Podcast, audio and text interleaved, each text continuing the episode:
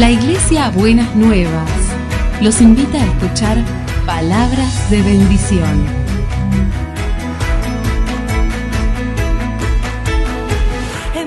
Si desean asistir a nuestras reuniones, los esperamos en Avenida de Lepiane 3925, esquina Subiría, Bajo Flores, Ciudad de Buenos Aires.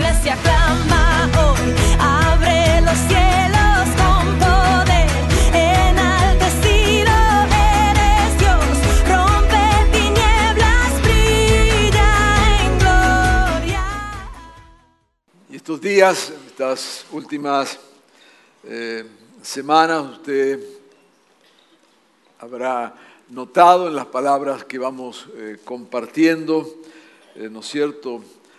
Estamos yendo a la palabra del Señor en este contexto que estamos viviendo a nivel aquí nacional, ¿no es cierto? Con tantas incertidumbres, con tantas dificultades, ¿no es cierto? Con muchas personas que están pasando situaciones verdaderamente eh, difíciles.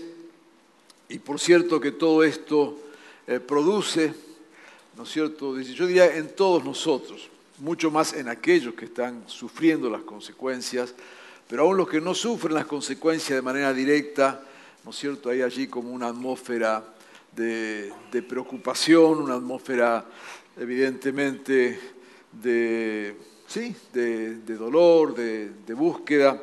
Por eso es que es un tiempo muy especial también, porque es cuando nos volvemos a Dios y a su palabra y tratamos de encontrar entonces guía y dirección en esto. En esta mañana la palabra del Señor es lecciones para tiempos de adversidad. Y no solamente tienen que ver con momentos de adversidad social como la que estamos padeciendo en estos días aquí, sino para todo tipo de adversidad. A veces son situaciones personales, ¿no es cierto?, que nos tienen allí en conflicto, preocupados, este, acorralados muchas veces. Otras veces son situaciones de familia que también se van complicando y se levantan como enormes olas que parecen que se lleva eh, todo puesto. Otras veces son situaciones de laborales o empresarias, ¿no es cierto?, donde parece que las puertas se cierran. Así que no importa el nombre que le querramos poner a la adversidad, lo que quisiéramos hoy de una manera muy simple, muy sencilla, a través de la palabra del Señor, ir viendo, ir encontrando algunas lecciones que nos sirvan para enfrentar momentos de adversidad.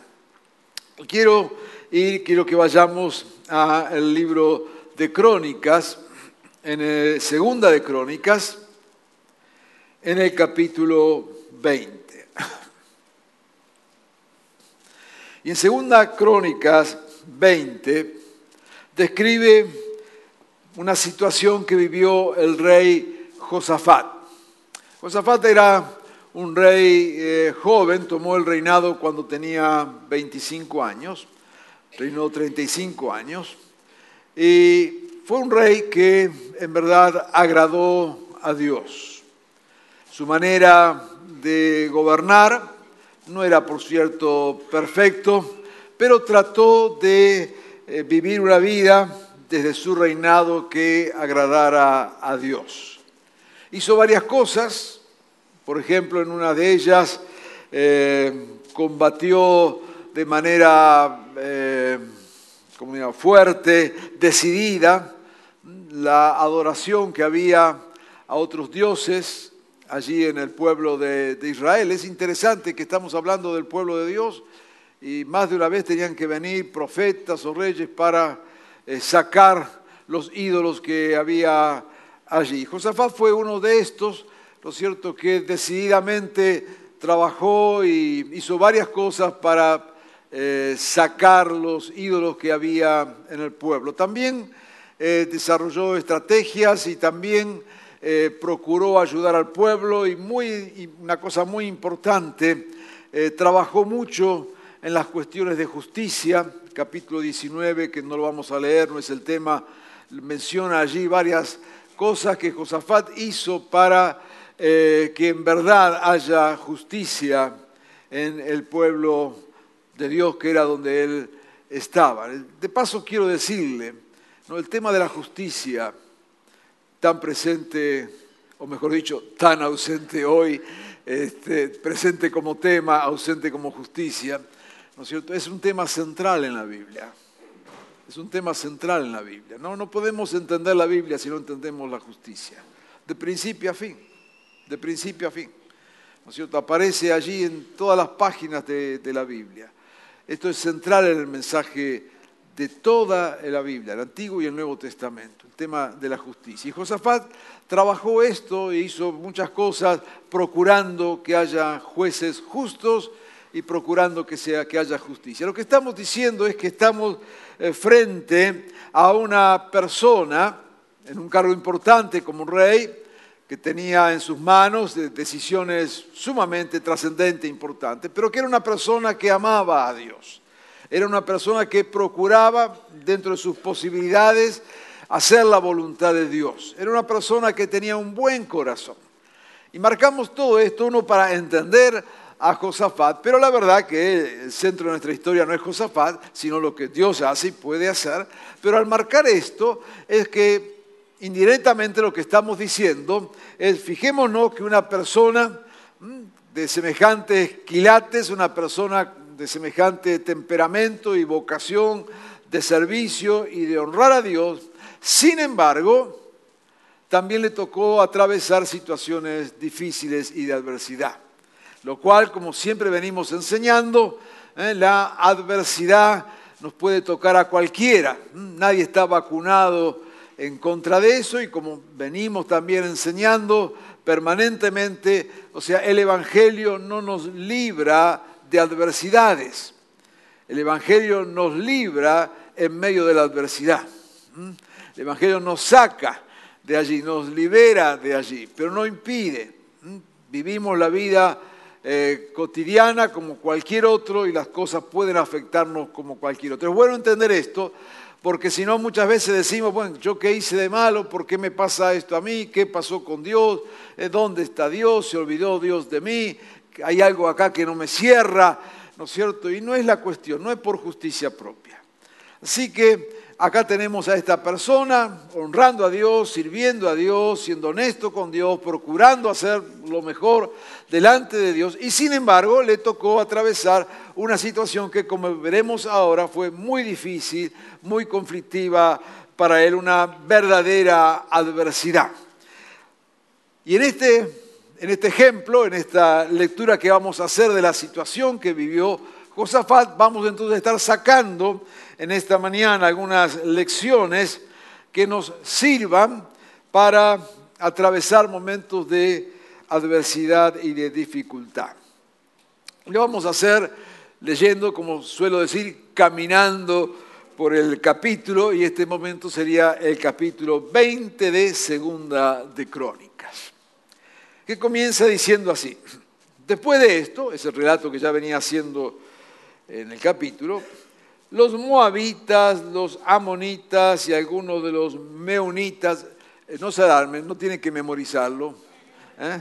eran pueblos que rodeaban ahí. Tampoco por el hecho que está en la Biblia le ponga este nombre a sus hijos, ¿eh?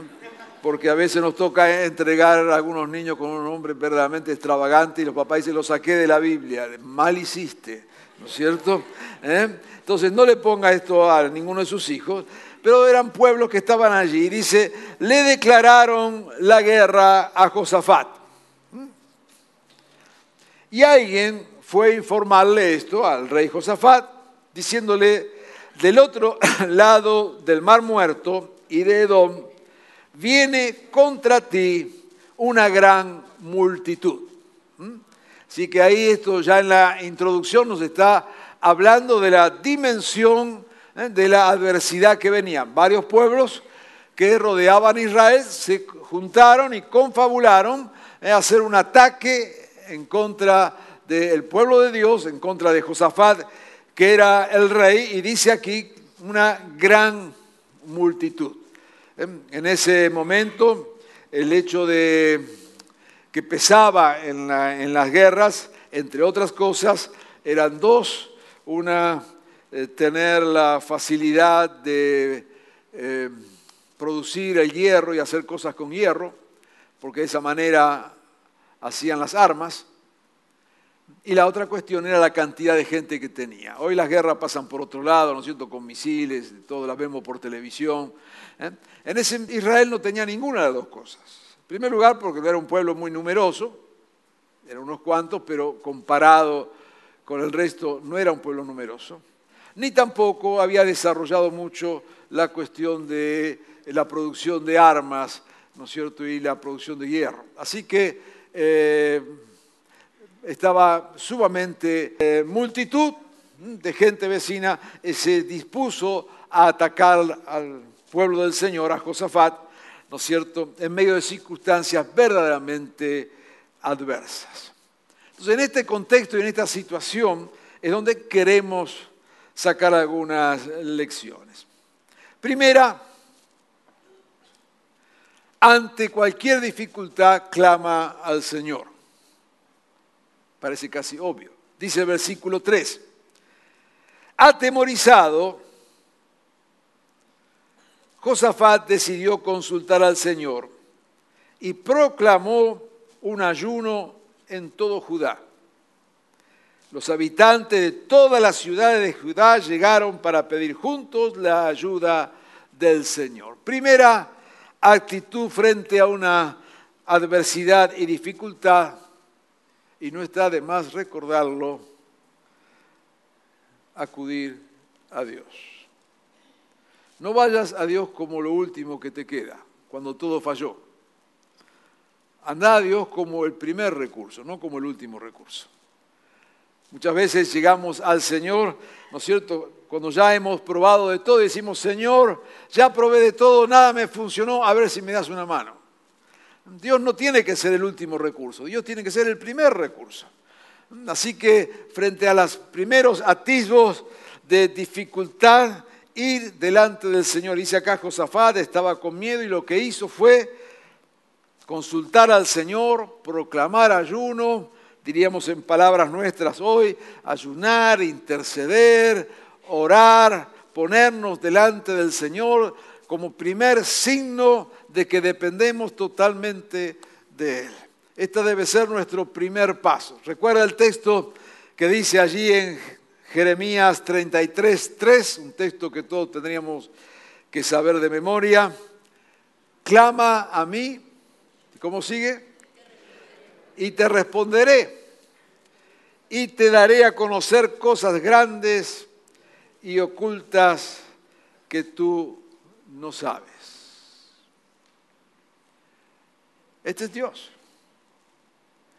Cuando una vez que hablamos de ese texto, ¿no? Recordábamos, por un lado, el poder de- del clamor delante del Señor y dice que Él nos respondería y nos daría a conocer cosas grandes y ocultas que tú no sabes. Y explicábamos en ese momento, no sé si recuerdan lo que, que lo que significaba esto de cosas grandes y ocultas, que no era cuestiones misteriosas. Recuerde siempre esto como enseñanza. Dios no es un Dios de misterio. El Dios de los cristianos no es un Dios de misterios. Es un Dios que se muestra. Es un Dios que se revela. ¿Eh? El Dios de los cristianos no es un Dios que juega a las escondidas. No hay que andar rebuscándolo por lado a ver dónde está Dios. Dios se muestra. ¿Mm? O sea, el Dios que seguimos es un Dios que se revela. Recuerdan el libro de Apocalipsis, ¿Eh? cuando Dios, allá la iglesia está pasando momentos de enormes dificultades, de hecho Juan está preso y comienza diciendo, esta es la revelación de Jesucristo. Dios se muestra.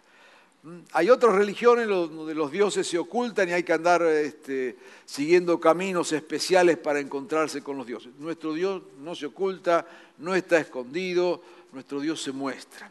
Y cuando dice aquí que nos va a enseñar cosas eh, grandes y ocultas que tú no conoces, tiene que ver con una costumbre que, eh, que había, que cuando se construían los eh, palacios reales o las grandes eh, fortalezas en una ciudad, había un lugar secreto en semejante construcción, un lugar secreto donde se guardaban los botines, las riquezas que se ganaban en la guerra. ¿Mm? O sea, cuando uno hacía guerra contra otro eh, pueblo y ganaba, entonces se quedaba con todo y las cosas más de, mayor valor, en las cuestiones de mayor riqueza que tenía ese reino que había sido derrotado, eran guardados en lugares especialmente construidos, que eran lugares secretos. Muchas veces hasta estaba la costumbre de mandar a matar al que había construido el lugar, para que no dijera dónde estaba. ¿Mm? Andaban buscando los bolsos ahí, ¿no? Este, bueno, entonces este, lo mandaban a matar para que no dijera dónde estaba. Era un lugar bien, bien, bien reservado. Solamente el rey y algún otro más sabía dónde estaba eso. De tal forma que si en algún momento le tocaba ser invadido y perder el ejército enemigo que había invadido, le costaba mucho encontrar esos lugares y muchas veces no lo encontraba. Cuando el texto dice que clamamos al Señor y Él nos va a responder, nos va a llevar, ahora estoy haciendo una paráfrasis de lo que está allí, nos va a llevar a encontrar las cosas que ahora están ocultas. Lo digo de otra manera, para ver el sentido del texto. El Señor nos va a llevar a encontrar lo que el enemigo nos robó.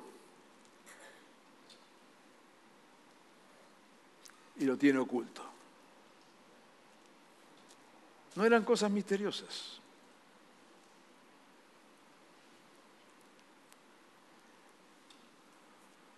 Las cosas que el enemigo nos robó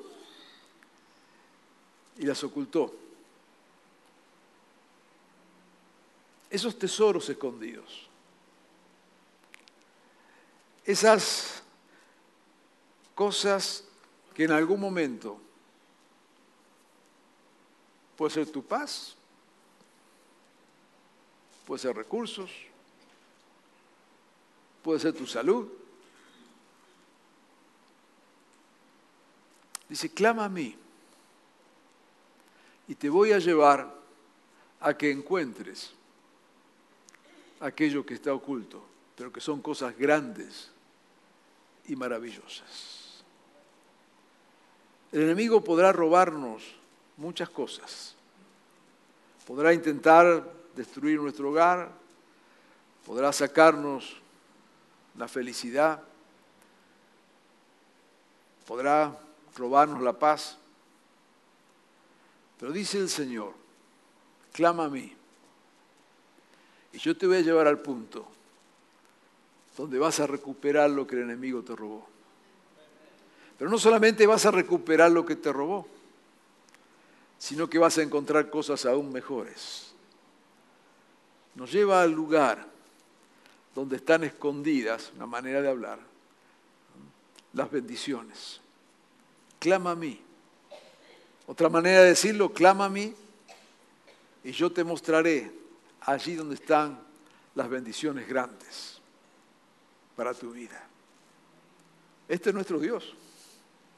Por eso decimos, frente a una adversidad, primero, primera lección, clama al Señor. Segunda, confesar nuestra dependencia de Dios. Dice el versículo 5, en el templo del Señor, frente al atrio nuevo, Josafat se puso de pie ante la asamblea de Judá y de Jerusalén y dijo, nosotros no podemos oponernos a esa gran multitud que viene a atacarnos. No sabemos qué hacer. En ti, Señor, hemos puesto nuestra esperanza. Eh, Así como en primer lugar clamamos al Señor, en segundo lugar y muy eh, pegadito a eso viene confesar, hablar, proclamar nuestra total dependencia de Dios. No es por nosotros. No es que nosotros tengamos algún poder en especial, sino que dependemos totalmente del Señor. Por eso como cuando leemos el texto del Nuevo Testamento que dice que en Él todo lo podemos, todo lo puedo en Cristo que me fortalece. Algunos que predican un evangelio allí de, de exitismo nos quieren hacer convencer que somos todopoderosos porque somos cristianos. Mala noticia, no es así. Somos poderosos, no nosotros, sino Jesucristo obrando en nosotros y a través de nosotros. En Él todo lo podemos, es verdad. Pero ojo que falta la, la verdad más grande. Todo lo podemos en Cristo que nos fortalece. Y cuando venimos entonces y nos abrimos de corazón delante del Señor y buscamos su gracia y confesamos, proclamamos, decimos, Señor, solamente de ti dependemos. Es cuando Dios entonces va a estar obrando. Amén. Entonces, segunda eh, lección. Primero, clamar al Señor. Segundo, confesar nuestra dependencia de Dios. Y espero que si usted está en alguna situación así, mientras vamos caminando por este texto, usted ya vaya haciendo estas cosas. Tercero, versículo 13 en adelante. Todos los hombres de Judá estaban de pie delante del Señor, juntos con sus mujeres, sus hijos, aún los más pequeños. Qué linda imagen esta, ¿no? Toda la familia ahí, momentos dificilísimos, pero estaban allá. Entonces, el Espíritu del Señor vino sobre Jaciel, era un profeta, y dijo, escuchen habitantes de Judá y de Jerusalén, escuchen también su majestad el rey. Así dice el Señor, no tengan miedo ni se acobarden cuando vean ese gran ejército, porque la batalla no es de ustedes, sino mía, dice el Señor. Amén. Tercero, lección, la batalla no es nuestra. Dios se pone en nuestro lugar. Es por su gracia, es por su poder, es respuesta a nuestro clamor, pero no es nuestra. Dice, no tengan miedo, no son ustedes los que van a pelear. No sos vos el que tiene que pelear. Dios es el que pelea por nosotros. Esa es la buena batalla. Dejar que Dios pelee por nosotros. Descansá en Dios. Confía en Dios. No es, bueno, lo dice la Escritura, dice, nuestra lucha no es contra carne y sangre, no es peleas humanas. Pablo también habla de que peleemos la buena batalla, lo cual significa que si tenemos que pelear la buena batalla, hay batallas malas que no valen la pena ser peleadas. Y las batallas malas son las que hacemos nosotros, las que creemos que podemos hacerlo. Las buenas batallas son cuando descansamos en Dios y dejamos que Él pelee por nosotros. Si hay algo en tu vida que necesitas victoria de parte de Dios, ríndete a Él y decir, Señor, pelea por mí. Vamos a ver más adelante que Dios envía al pueblo y se salgan. No, es para quedarse eh, durmiendo. Pero salimos en el nombre del Señor sabiendo que Él es el que pelea por nosotros. Para mí esta verdad es enorme, tiene un tremendo significado. Demostrar a Dios de nuestro lado, demostrar que Él está peleando. Mira, a veces en medio de la dificultad, ¿no es cierto? Bajamos los brazos, estamos cansados, desorientados, no sabemos para qué lado eh, disparar, no sabemos cómo enfrentar, cómo resolver el problema, se nos escapó todo de las manos. Vamos a confiar en Él y vamos a confiar que en verdad la batalla no es nuestra, es del Señor. Simplemente lo acompañamos al Señor peleando nuestra batalla. Y si Él pelea, creo que podemos tener seguridad de cómo va a terminar la batalla, ¿no es cierto? Cuarto, lección. Ustedes, versículo 17, no tendrán que intervenir en esta batalla. Simplemente dice, quédense quietos en sus puestos. Cada uno en su puesto, pero quietos. Para que vean la salvación que el Señor les dará. Habitantes de Judá y de Jerusalén, no, otra vez, no tengan miedo, ni se acobarden. Salgan contra ellos, porque yo el Señor estaré con ustedes. Amén. Sigue con el mismo argumento. Salgan, vayan, pero sepan que, dice Dios, la guerra es mía, por lo tanto, simplemente quédense quietos para que vean la salvación del Señor. Yo quiero animarte en esta mañana a poder tener esta actitud, de saber que Dios está peleando y ponerte en una actitud de disposición para ver lo que Dios va a hacer. ¿Sabe? A eso se le llama fe. A eso lo que dice el Nuevo Testamento cuando se enseña la fe de llamar las cosas que no son como si fueran.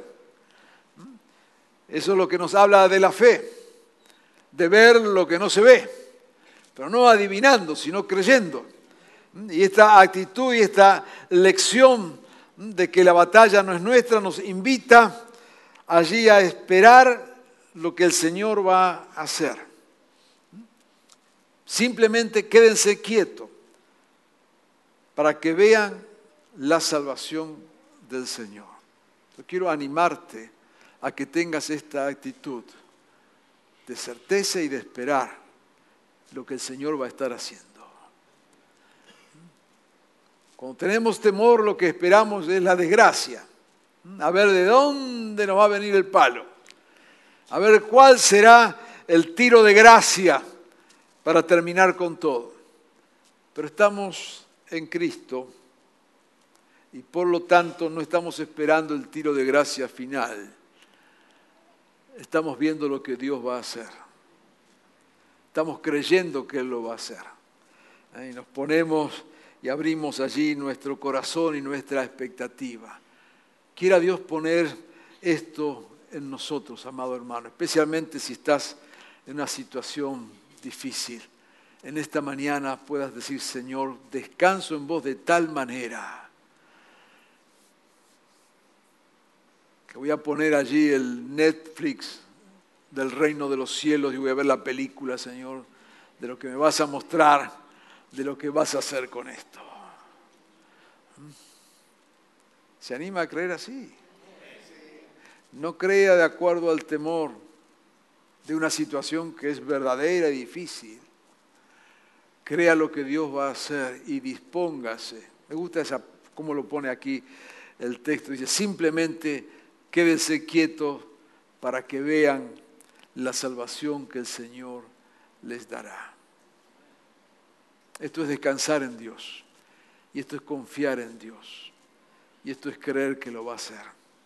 Así que vamos aprendiendo estas lecciones de clamar al Señor, de depender de Dios, de saber que no es nuestra batalla, sino del Señor, de esperar la salvación que Él nos dará. Quinto, alabar al Señor por lo que hará. Ya no solamente esperar, esto exige un paso más. Josafat, verso 18, y todos los habitantes de Judá y de Jerusalén se postraron rostro en tierra y adoraron al Señor. Y los levitas de los hijos de Coat y de Coré se pusieron de pie para alabar al Señor a voz en cuello. Tremendo, ¿no? El poder de la adoración. Alabar al Señor por lo que hará. Otra vez, esto es fe. Así como decíamos, estar expectantes, aguardando lo que el Señor va a hacer, ahora ya es un paso más. Y quiero invitarte en este momento a que puedas hacerlo. Allí en tu corazón, comienza a darle gracias a Dios por lo que Él va a hacer. Estás ahí con tu mente en la circunstancia que te toca. Pero yo quiero invitarte a que en un acto de fe, en este momento, cuando escuchas esta palabra, puedas estarle diciendo allí, gracias Señor por lo que vas a hacer. Yo te alabo Señor por lo que vas a hacer. Señor, yo te bendigo por lo que vas a hacer. Que salga de nuestro corazón y de nuestra boca una expresión de gratitud al Señor por lo que va a hacer. No es gratitud por lo que pasamos. No mezclemos las cosas. Porque algunos, eh, creo yo equivocadamente, nos llama a estar felices con lo que estamos ocurriendo. Y si usted tiene fe y es cristiano, dele gracia a Dios y no, gracia nada, qué gracia. Ni loco. Póngase contento por lo que está pasando. No, no, no, conmigo no cuente. Yo no me pongo contento con lo que estoy pasando. Yo me pongo contento con lo que Dios va a hacer con lo que estoy pasando. Porque esperamos en el Señor y creemos. Y creemos tanto que cantamos por anticipado confesando lo que Él va a hacer, descansando en Él, dando testimonio de lo que Él va a hacer. El Señor va a cambiar las circunstancias. Por eso nos dice allí como sexta lección, al día siguiente, versículo 20, madrugaron y fueron al desierto. Ellos se pusieron en pie, confiando en Dios, descansando en Dios, pero marchando. Mientras avanzaba, Josafat se detuvo y dijo, habitantes de, Judá y Jerusalén, escúchenme. Yo te diría, subraya esta palabra en esta mañana. Confíen en el Señor y serán librados. Otra versión dice, crean en el Señor su Dios y podrán permanecer firmes. Toda una exhortación, ¿eh? Josafat se puso ahí en pie y dijo, confía en el Señor. Y toma esta palabra, confía en el Señor y serás librado. Pastor, usted no sabe lo que estoy viviendo, no me interesa, igual aunque lo supiera no pudiera hacer absolutamente nada. Pero sí puedo decirte que Dios lo va a hacer. Confía en el Señor y serán librados. Y la segunda expresión dice, confía en sus profetas y tendrán éxito. Otra versión dice, créanle a sus profetas y tendrán éxito. Y acá no está hablando de creer en una persona, está hablando de lo que esos profetas expresaban, está hablando de la palabra proclamada, está hablando de lo que Dios se había manifestado a través de los profetas, lo que está diciendo, para ponerlo en criollo, crean en la palabra de Dios, ¿eh? crean en lo que Dios ha dicho y entonces tendrán éxito. Creer en Dios y seremos librados, creer en su palabra y vamos a tener éxito en lo que nos está desafiando. Otra vez volvemos a la palabra de Dios. Usted sabe que acá en esta congregación somos fanáticos de esto y no nos avergonzamos por ser fanáticos de eso. Creemos en la palabra de Dios, creemos en el poder de la palabra de Dios, creemos que cuando Dios dice algo, Él lo va a cumplir. Creemos en los propósitos revelados de parte de Dios. Creemos en lo que Dios ha expresado. Creemos, como diría allí el rey Josafat, en los profetas, no en la persona, lo que han dicho. Y entonces porque creemos es que vamos a tener éxito, es que vamos a lograr lo que estamos buscando. Amado, en esta mañana, si ha habido alguna palabra de Dios sobre tu vida, créela, Dios lo va a hacer. Y si no ha habido una palabra personal, porque a lo mejor dice, pastor, pues yo no sé, nunca escuché, qué sé yo, digo, qué pena que no tengas el oído atento, pero no importa, no te vas a quedar afuera. Anda la palabra revelada de Dios en las Sagradas Escrituras. Y cada promesa que está allí es una promesa para vos también. Agárrala. No te va a alcanzar eh, los años para leer tantas promesas. ¿Mm? Pero anda con esta actitud de este texto creyendo que lo que los profetas han dicho, creyendo que las promesas que están allí se van a cumplir. Y te vas agarrando de cada promesa, no de lo que yo puedo decir. Anda a la Biblia, agarra las promesas que están en la Biblia, que es palabra de Dios. No lo que se te ocurra a vos pensar. Como tantas veces, otra vez, disculpen la repetición, pero vale. Movernos en Cristo no es movernos con pensamiento positivo. Movernos en Cristo es movernos creyendo que la palabra de Dios es verdad. Ahí vas a tener mucho más que un pensamiento positivo. Porque nuestra fe no está en lo que a nosotros se nos ocurre pensar. Nuestra fe está en lo que Dios ha dicho.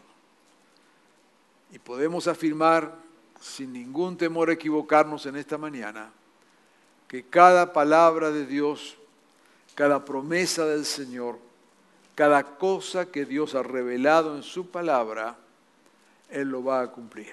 Agárrate de eso y vas a tener éxito. Amén. Así que ya vamos allí por el sexto, eh, confiar en Dios y en sus promesas. Séptima lección, y nos queda una más nada más. Versículo 21.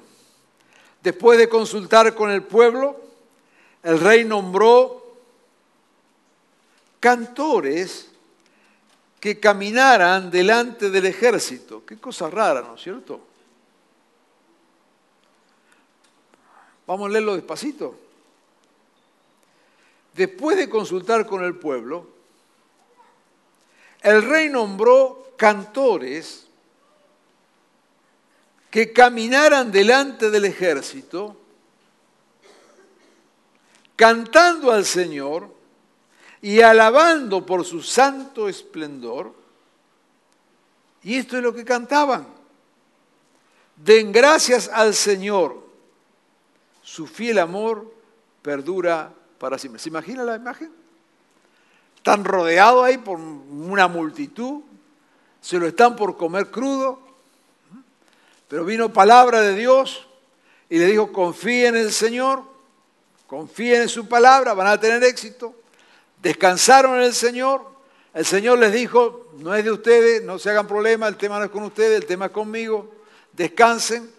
¿Y cómo demostraron esto? Avanzan, salen, va el ejército, pero ellos van confiando. No tenían grandes armas, no tenían multitud, lo que tenían eran unos cantantes,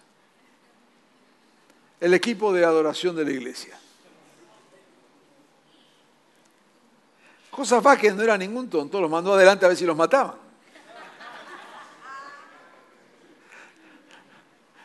Pero no andó la cosa, no le funcionó. Y dice aquí, que los puso a adorar al Señor. Qué lindo. Y lo que cantaban era, den gracias al Señor. Todavía no habían peleado, ¿eh? todavía no había pasado nada. Todo lo que tenía era lo que Dios había dicho. Pero ellos cantaban. Y la letra de lo que cantaban decía, den gracias al Señor. Su fiel amor perdura para siempre. Tremenda declaración de fe. Hecha no desde el lamento, sino de una fe que descansa en el Señor. El fiel amor perdura para siempre.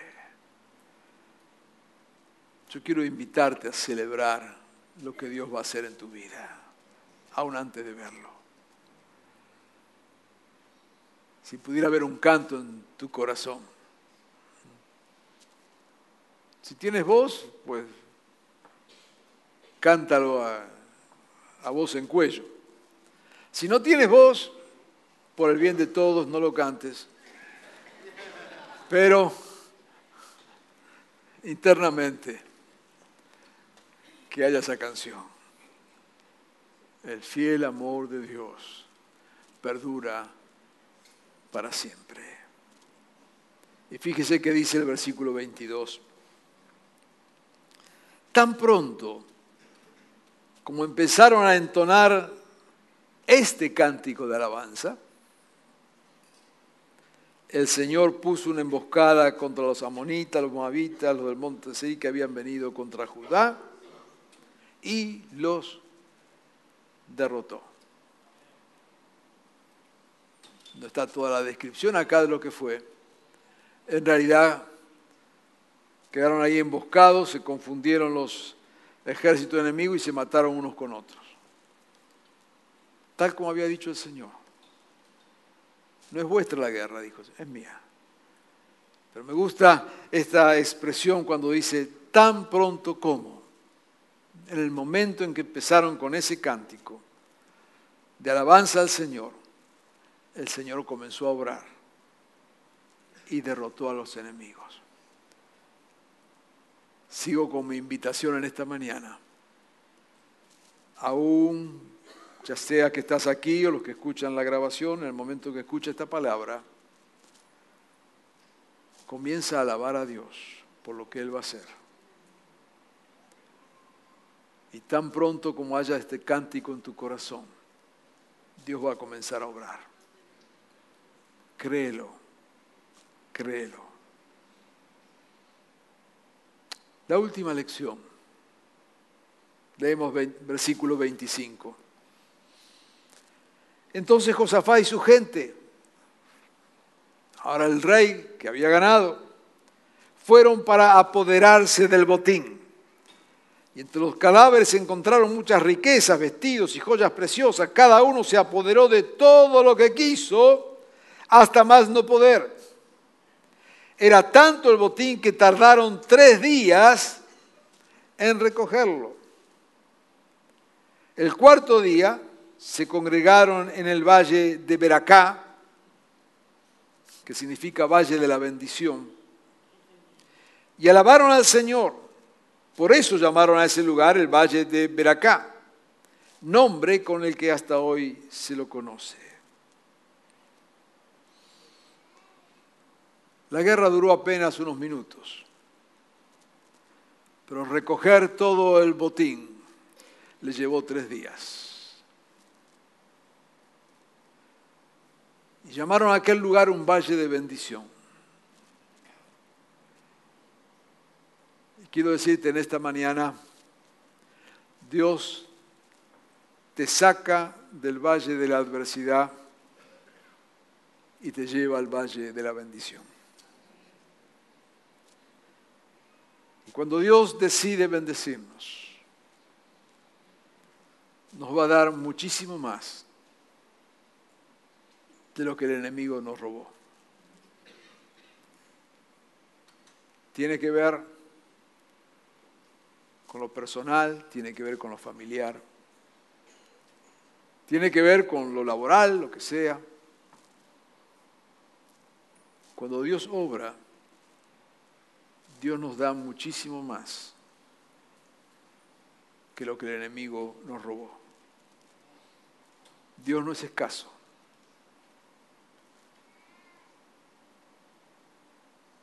Termino leyendo ya en el Nuevo Testamento el conocido texto de Romanos 8. ¿Qué diremos frente a esto?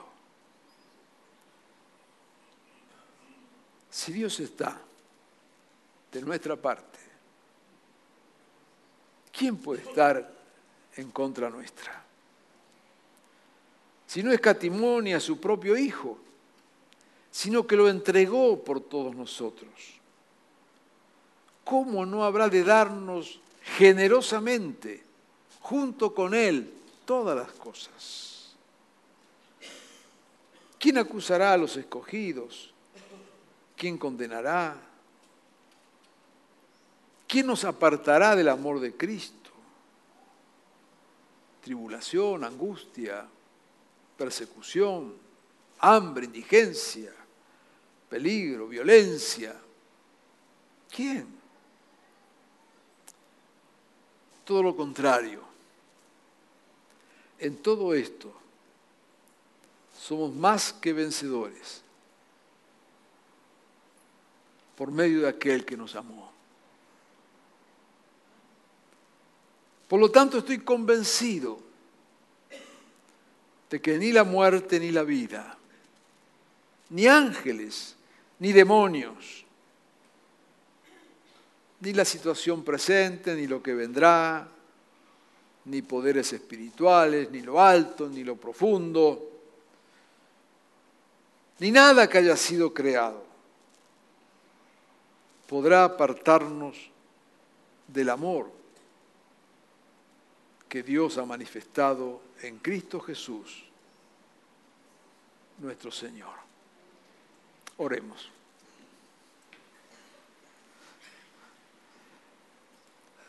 Amado Señor, en esta mañana, Jesús, venimos a ti una vez más. Señor, y en especial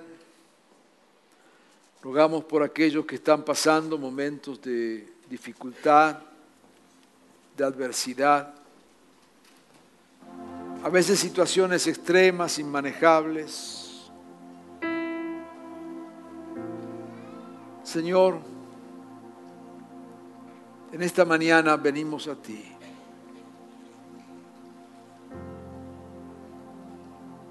Confesando que no podemos nosotros, sino que eres tú el que puede. Que tú peleas por nosotros. Creyéndote a ti y a tu palabra. Y sabiendo, Señor, que aún atravesando las circunstancias más adversas, tu gracia nos alcanza. Creemos, Señor, en ti, en tu gracia, en tu poder. Creemos en lo que vas a hacer, Señor. Creemos en cada una de tus promesas.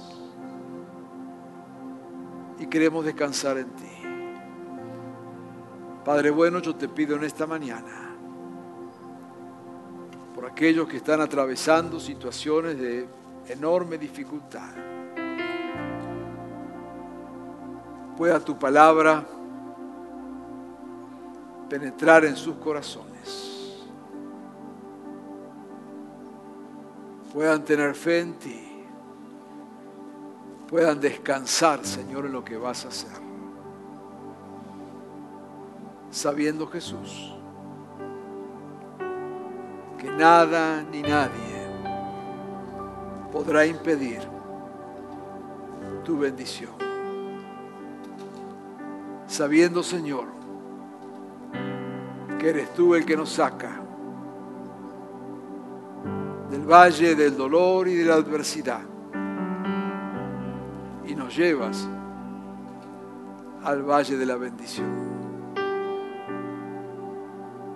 Padre bueno, te creemos a ti y creemos a tu palabra. Y sabemos, Señor, que si tú estás de nuestra parte, nada ni nadie podrá apartarnos de tu amor y de tu poder. Lo creemos, Jesús, en tu nombre. Amén. Jesucristo.